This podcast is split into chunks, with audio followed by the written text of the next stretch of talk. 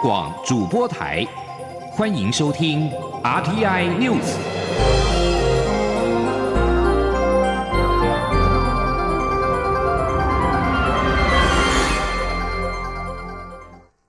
各位好，我是李自立，欢迎收听这一节央广主播台提供给您的 RTI News。国防部今天表示，今天上午侦获中共苏凯三十战机多架次。短暂的进入台湾西南空域，我空军除了广播告警之外，空中侦巡战机也全程掌握并予以驱离。国防部强调，国军运用联合清监侦作为，对于台海周边的海空域状况都能够充分的掌握，并且采取积极的应处作为，维护国土安全，请国人放心。另外，针对媒体报道美军 C 四零运输机飞越台湾的领空。国防部也表示，美军军机进入我领空都是按程序完成申请，期间并没有降落台湾任何机场。国防部发言人史顺文少将指出，台海的周边海空域状况，国防部都能充分掌握，目前状况都正常。无惧于中共的打压，捷克参议院议长维奇维特奇今天正式宣布，将在八月底访问台湾。他表示，中国再三施压。和捷克争取自由民主的革命传统是他访台的主因。按照规划，维特奇将在八月三十号到九月五号访问台湾。他表示，此行主要是促进捷克跟台湾在经济、教育、学术跟文化的关系。届时将会有企业代表陪同。邀请维特奇访台的立法院长尤锡坤指出，参议院议长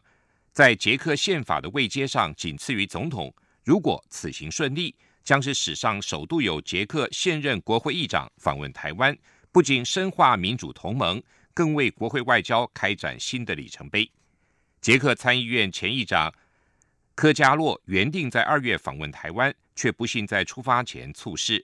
一封由中国大使馆署名威胁他访台将对捷克企业报复的信函，经由媒体披露之后，震惊捷克政坛、总统、总理等政府高层。三月中都对中国的威胁表示谴责。对于维特奇访问台湾，我外交部表示诚挚的欢迎，会和立法院妥为协调准备，提供维特奇到访的各项协助。外交部并深信维特奇此行将进一步的开展两国在经贸、科技、医疗等领域的合作跟互动。记者王兆坤的报道。捷克参议院议长维特奇将应我立法院长尤习坤邀请率团访台。外交部发言人欧江安表示，台湾与捷克近年来双边实质关系有长足进展，民间来往互动密切。近两年国人赴捷观光人数都创下新高。维特奇的来访将能持续强化双边关系。欧江安说。我们深信将有助于台湾跟捷克双方国会的交流，并且将进一步的开展台湾跟捷克两国在经贸、科技、医疗、观光、文化等各领域的合作与互动。外交部指出，捷克参议院于五月二十号以五十票对一票的绝对多数通过提案，支持参议长访问台湾。维特奇四月在参议院致辞时，特别感谢台湾捐赠捷克口罩。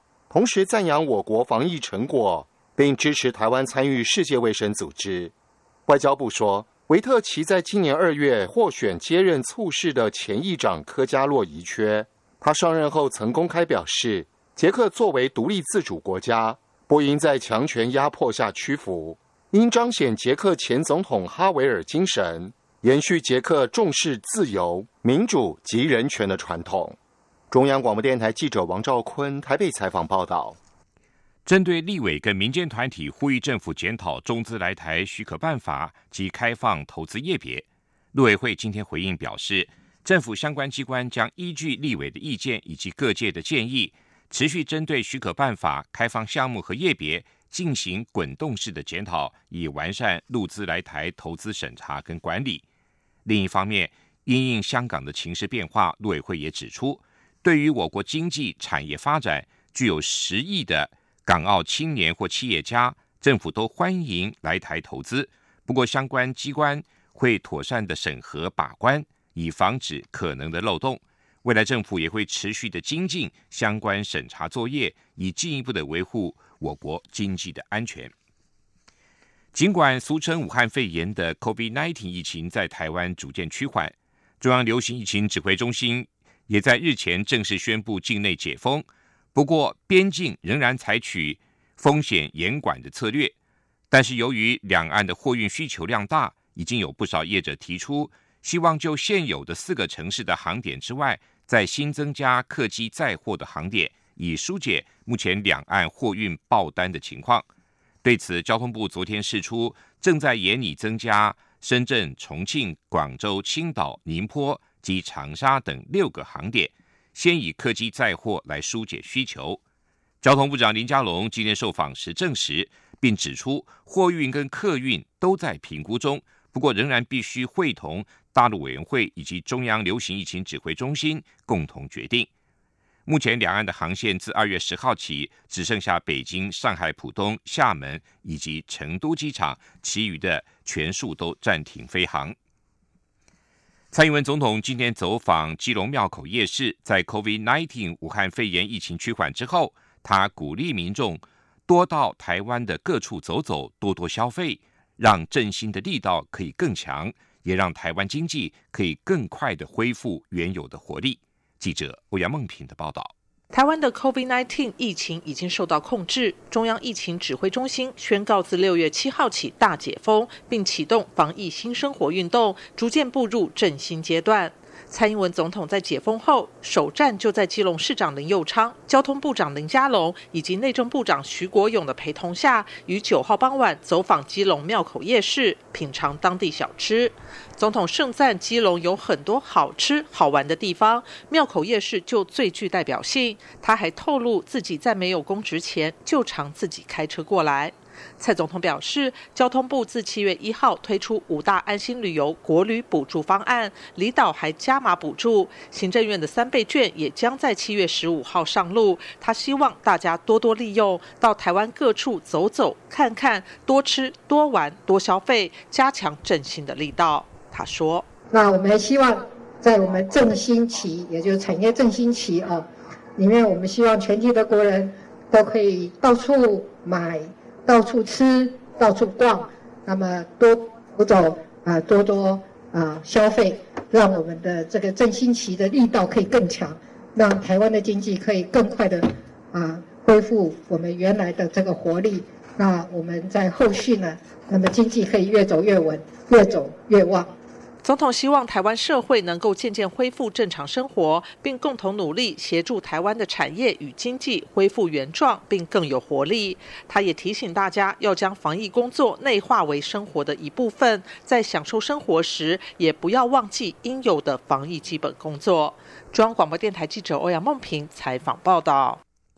俗称武汉肺炎的 COVID-19 疫情，让多艘大型国际游轮沦为疫情温床。不过，随着台湾疫情趋缓，中央流行疫情指挥中心也在六月七号宣布境内解封之后，航港局今天透露，已经有业者向交通部申请，希望在台湾展开跳岛之旅。如果顺利获得指挥中心同意，最快七月中旬即可望成行，成为全球最早对游轮之旅解封的国家。记者吴丽君的报道。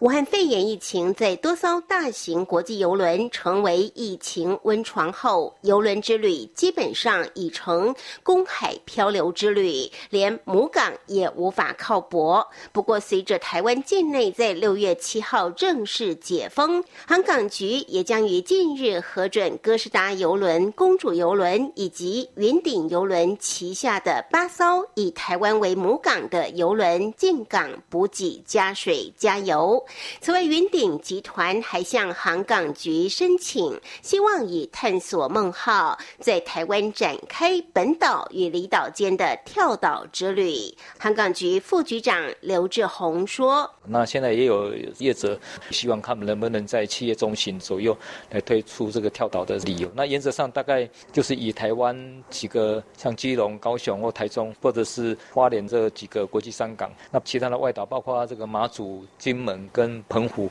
那由业者提出来组成各种不同的航程，就可能从基隆到马祖，也有可能到伊那国丁，就是日本这边接关再回来，那也有可能从基隆到马祖，再到澎湖，再到金门，那再回到高雄。此外，由于探索梦号重七万五千吨，船上可承载三千六百名旅客，船员及工作人员总计一千八百人，但为了防疫，将只卖一千名旅客，而且且都是海景房，而船员及工作人员也会因此调降到五百人左右。预估业者在这两天就会减负相关计划及文件送到航港局，再由航港局送到疫情中心审核。如果顺利通过，最快七月中即可望成型，成为全球最早对邮轮之旅解封的国家。不过，邮轮进来后，不仅需需整船消毒，船员和工作人员也需分批上岸集中检疫。出估业者至少要先投入新台币一两千万，才能展开这趟跳岛之旅。中央广播电台记者吴丽君在台北采访报道。香港反送中运动今天届满一周年，香港泛民主派团体民间人权阵线召集人陈子杰今天表示，反送中运动从来没有平息，他们会继续争取这场运动的目标，也就是五大诉求。他说，反送中发生至今，香港政府只撤回了逃犯条例修订草案，尚未全面回应他们的要求。在这场政治风波中，民政及支持者都提出五大诉求，包括撤回逃犯条例、撤回暴动的定义、撤回至今所有抗争者的控罪，以及成立独立调查委员会调查仅对滥权的情况和立即实行双普选。陈子杰表示，香港的情况日益严峻，包括立法会最近强行通过的国歌法，北京方面还要制定港区国家安全法。反送中运动正面对不同的形式。香港一批反送中运动示威者在去年的七月一号闯进立法会涉案的年轻示威者刘颖匡跟孙小兰，近期被政府改控较为严重的暴动罪。刘颖匡今天在社交平台公布，今天收到律师通知，控方改控他较为严重的暴动罪，最高刑期是监禁十年。综合港媒的报道，同样因为闯进立法会而被起诉的孙小兰，控方也改控暴动罪，两人预定十号首次在东区裁判法院出庭。今天是香港反送中运动一周年，香港行政长官林郑月娥回应有关问题时表示，政府会摄取事件的教训，因为香港承受不起这些乱局。针对香港反送中运动届满一年。台湾多个民间团体今天召开记者会，宣布将在十三号举办“抗战未完，台港同行”的晚会，号召台湾民众持续支持香港的民主运动。根据哈佛医学院最新的研究显示，去年秋天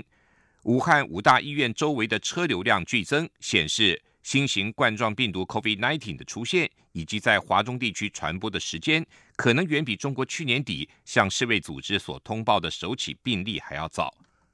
英国广播公司新闻网报道，哈佛大学医学院教授布朗斯坦团队利用类似情报单位使用的技术，分析商用卫星的影像，观察到从去年夏末到秋初，武汉五大医院周遭的车辆急剧的增加。布朗斯坦说。这些医院车流量的剧增和中国网络上搜寻特定症状次数大增的情况相吻合。这些症状后来确定跟新型冠状病毒密切相关。布朗斯坦坦言，这些虽然是间接证据，但是这项研究仍然替疫情起源调查提供重要的新数据点。美国民间机构国家经济研究局旗下的景气循环认定委员会在八号表示。美国经济今年二月正式进入衰退，结束了史上最长的景气扩张。景气循环认定委员会在声明中表示，就业跟生产的空前衰退幅度以及对整个经济的广泛影响，足以认定这种情况是衰退，即使最后衰退期会比之前的微缩期间还短。景气循环认定委员会宣布，美国经济正式宣布衰退是在意料之中，但是外界没有料到。会在进入衰退才四个月就宣布。这里是中央广播电台台湾之音。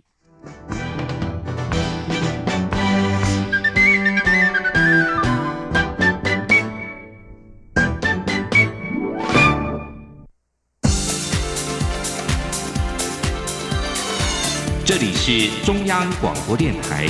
台湾之音，欢迎继续收听新闻。欢迎继续收听新闻。遭到罢免的高雄市长韩国瑜今天下午在脸书表示，针对罢免的结果，他尊重人民的意志，不会提出任何的诉讼，他也会暂时沉淀休息。针对外界对于他未来的各种揣测传言，都不在他目前的规划内。对此，行政院发言人丁仪明回应说：“尊重韩国瑜的决定，行政院也会尽快的派任高雄市代理市长。”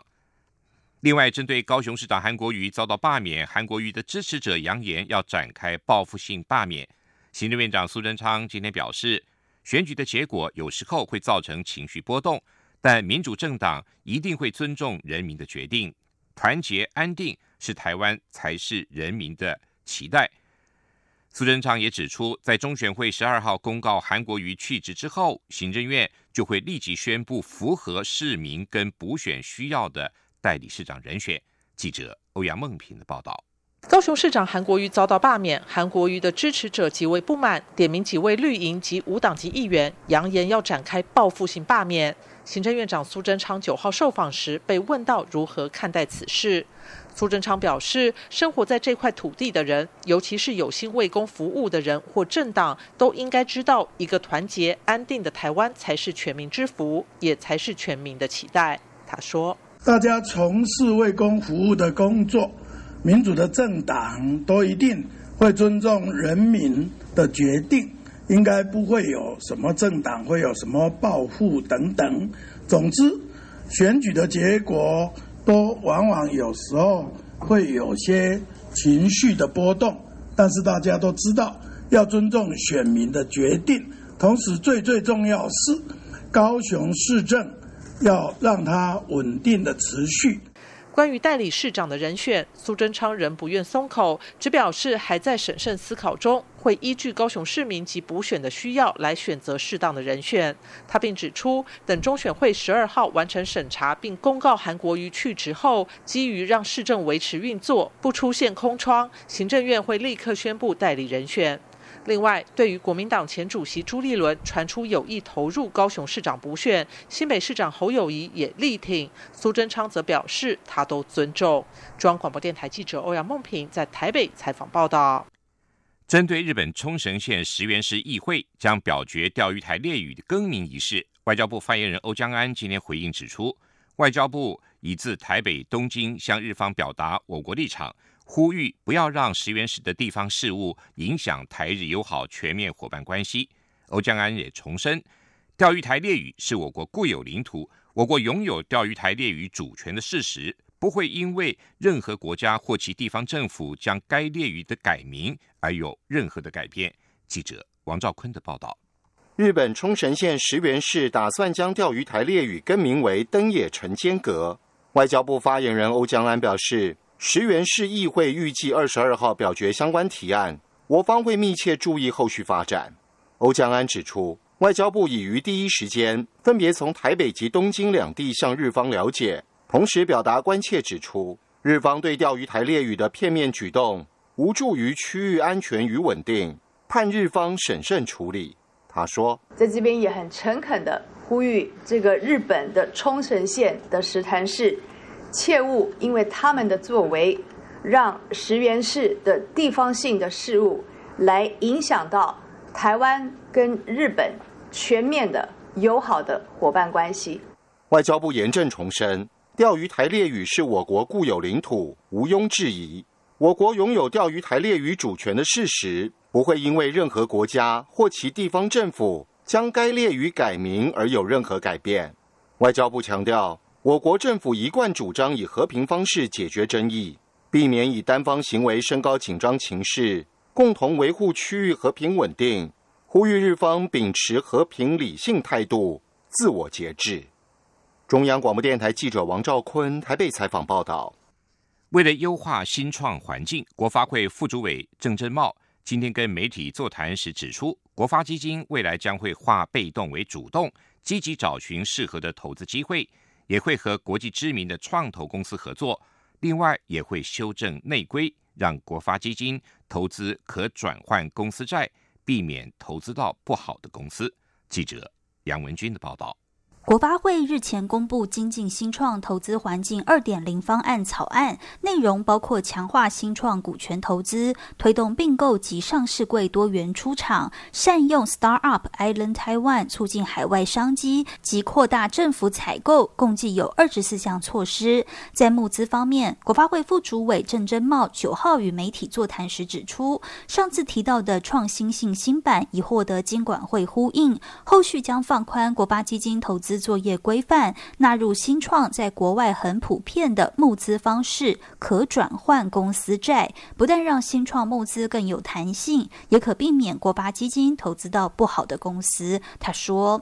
如如果我是一个可转债，对不对？那我一开始先用债权，那你有达到你 promise 我的里程碑 milestone，那我再转换成。”股权，这样可能对国发金的权益更有保障。那可转债就是债嘛，那到时候要不要转换是我的权利啊。另外，为让台湾新创与国际连结，郑珍茂透露，目前已经有一家呼风唤雨的美国创投跟国发基金接触，未来可能的合作方式是国发基金投资这家创投，在限制其只能投资台湾相关新创，帮助台湾新创在国际活动中曝光，吸引国外投资人关注。郑珍茂也提到，国发基金未来将化被动为主动，寻找适合的投资机会。他近期到处拜访金融机构、半导体协会，关注物联网、离岸风电、五加二等产业是否需要资金挹注，但当然还是要经过内部审核流程。中央广播电台记者杨文君台北采访报道。行政院金融监督管理委员会今天宣布，鉴于疫情趋缓，国内外股市回稳。调整回复每天盘中借券卖出委托的数量，以及取消当天收盘价跌幅达百分之三点五以上，次一个交易日不得以低于前一个交易日的收盘价放空等措施。金管会表示，鉴于近期国内外股市逐步回稳，而且多数国家都已取消限制放空令的措施，加上国内疫情控制得宜，从六月七号起已放宽防疫措施。国际市场不确定性因素也趋于缓和，宣布取消盘中借券有条件净空令等措施。金管会指出，自三月十九号起，每天盘中借券卖出的委托数量限制不得超过该种有价证券前三十个营业日的平均成交量百分之十。政企局表示，从六月十号起调整回复为百分之三十。卫生福利部疾病管制署今天表示，在政府呼吁落实戴口罩、勤洗手等防疫作为下，今年国内包括类流感、肠病毒、登革热等疫情都不仅低于往年，甚至原本五月份要进入流行期的肠病毒就诊人次也大幅的下降，距离一点一万人次的流行阀还有很大的距离，更是十年来首见。记者肖兆平的报道。卫生福利部疾病管制署九号表示，由于民众防疫意识提升，目前包含类流感、肠病毒、登革热疫情都在低点。疾管署疫情中心主任刘定平指出，从年初至今，与呼吸道传染病有关的麻疹、侵袭性肺炎链球菌感染症、德国麻疹。百日咳，还有与虫媒传染病有关的日本脑炎、恙虫病、登革热等，其确诊病例数都比去年同期大幅下降。他进一步表示，根据五月三十一号到六月六号的统计发现，国内类流感以及肠病毒就诊人次较去年同期分别下降了百分之七十一点一以及百分之八十八点二，且往年五月就会进入肠病毒。流行期，但上周就诊人次只有一千三百六十人，距离一万一千一百人次的流行阈值还非常远。同时，这也是十年来首次长病毒没有进入流行期的一年。他说：“那今年一样，我们是一万一千人嘛，哈，那哦，的确是距离这个距离还非常的远，现在才一千三百六十啊，去年去年的这个时候已经超过流行阈值了。之所以会有这样的情况，机关署副署长庄仁祥认为，应该跟民众落实防疫新生活有关，且如果能持续保持，未来包含肠病毒等传染病也能有效预防。他说，如果明年我们也可以呃。这个习惯也可以勤洗手，那呃避免传传染的话，那这个肠病毒也应该也可以再避免掉哈。不过值得注意的传染病发展趋势，则是汉他病毒出血热病例。机关署表示，今年累计有五起病例，比往年同期都来得高，因此提醒国人也要做好环境整顿，才能有效预防鼠患疾病。中央广播电台记者肖兆平采访报道。继续报道今天的前进新南向。前进新南向。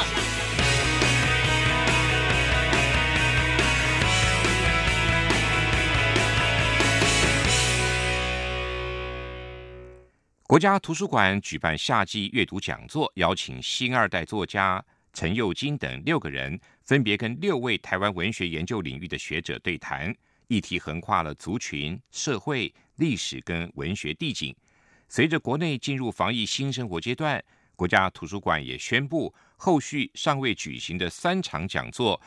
开放报名人数将从之前的一百一十五人恢复到常态的四百人，让更多民众能够到现场一探作家们的创作心路历程。记者陈国伟的报道。国家图书馆夏季阅读讲座今年推出集结新时代作家图像，邀请黄崇凯、丽莎浪、陈佑金、罗玉佳、杨富敏、杨双子等六名千禧世代作家和学者对谈。国家图书馆组长黄文德指出，台湾文学已有不少以东南亚移民为创作主题，或者由东南亚作家提笔创作的精彩作品，但较少听到新移民第二代的心声。所以这次特别安排印尼新二代作家陈佑金和语坛人台北教育大学台湾文化所助理教授谢新琴畅谈新二代作家的台湾人种学。他在谈这样一个议题的时候，他会比较着重于说。他其实并不是真的去谈一个新的人种的出现，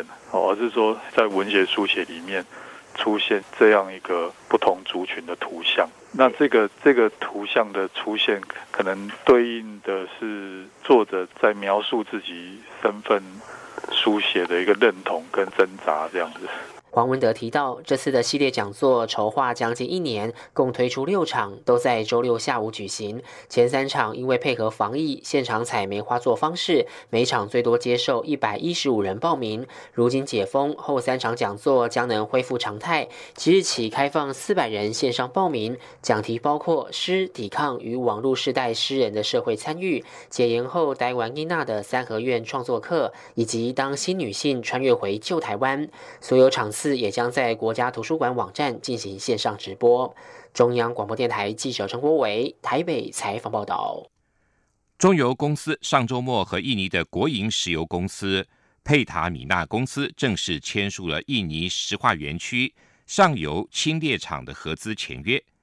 中油公司表示，投资金额约新台币两千五百亿元，估计年产能达到一百万吨乙烯。中油副总经理方正仁表示。投资金额约新台币两千五百亿，估计产能是一百万吨乙烯。中油和印尼各持股百分之四十五，剩下百分之十保留给未来的潜力参与者。方正仁说，目前还没有明确的动工跟完工时间，还在持续进行后续评估，已经跟下游厂商洽谈，希望能够一起过去，但详细名单还不方便透露。中油公司的高雄五清，也就是第五清油裂解厂，二零一五年关厂之后，原来有计划要整厂输出到印尼。